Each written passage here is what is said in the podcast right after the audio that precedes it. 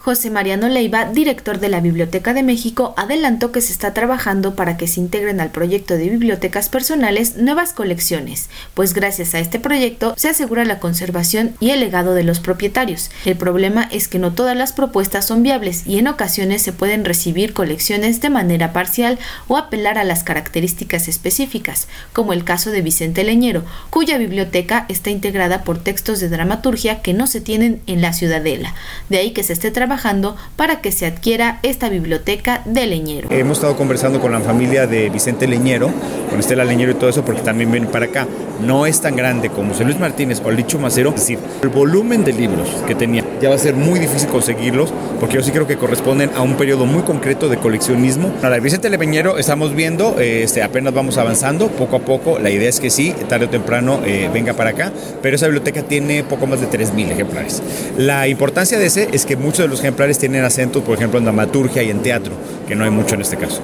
De igual manera, adelantó que además de las cinco bibliotecas personales con las que se inauguró el proyecto hace 10 años, se han sumado las de la escritora Julieta Campos, el editor y escritor Enrique González Pedrero, el cuentista y novelista mexicano Jorge López Páez, el arquitecto Abraham Zabludowski, el filósofo Luis Garrido Díaz y el intelectual Javier Garrido Platas, bibliotecas que se están clasificando y cuyo proceso llevará años. El proceso que siguen estas bibliotecas normalmente es la recepción, curar físicamente para ver si hay hongos, para ver cómo está el papel y todo eso, en el caso de curarlos, y luego entran al proceso técnico justamente para que vayan siendo clasificados.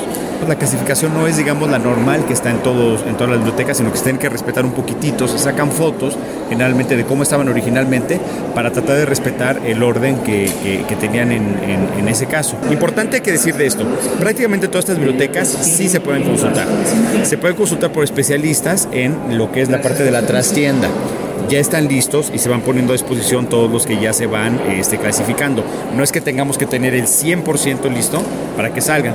Y esa es una parte de atrás, sobre todo que lo hacen los investigadores. Presentan nada más un proyecto de investigación y pueden entrar sin mayor problema. En el caso de los Garridos, esa sí está abierta completamente al público. Tiene muchísimo periodismo. Luis Garrido fue rector de la UNAM este, y tenía muchísimo, sobre todo de literatura inglesa y norteamericana al final del siglo XIX. Entonces ya está puesta a disposición. Entonces el proceso calcularemos que llevará pues, todavía como 3, 4 años para que estén completamente en forma para que puedan salir. Finalmente comentó que una vez clasificadas y digitalizadas las 11 bibliotecas personales, se trabajará para dar continuidad al proyecto de integración con un espacio físico que conserve la arquitectura de las primeras bibliotecas. Para Radio Educación, Pani Gutiérrez.